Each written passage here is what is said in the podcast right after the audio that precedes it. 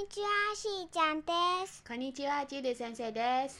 今日のお話は北風と太陽です。今天我们要讲的故事是《北风与太阳》。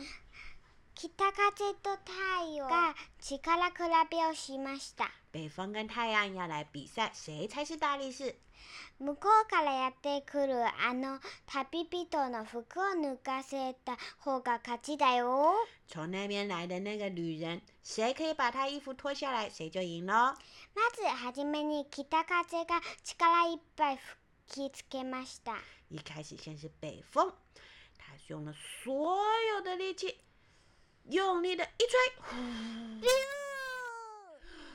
嗯ービューおー、なんてひどい風だろう哦，怎么有这么强的风啊？旅人は飛ばされないようにしっかりと服を押さえました。女人为了不要被吹走，紧紧地抓住了自己的衣服。では、今度は私の番だね。 吼吼，再来就是我的时间喽。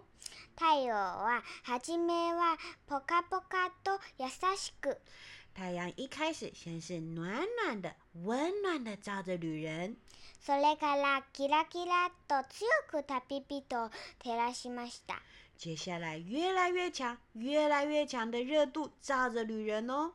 あー、暑い暑い、たまらない。哇，好热好热，受不了了受不了了！旅人は服を脱ぎ捨てて、女人把衣服脱了下来，川で水浴びをしました。在河边开始冲冲澡。この力比べ太陽の勝ち。这次的大力士比赛果然是太阳赢了。おしまい。では、今日のお話クイズです。今天要问的问题来喽。お話クイズ一つ目。このお話の登場人物は誰ですか这个故事里面有哪些登场人物呢？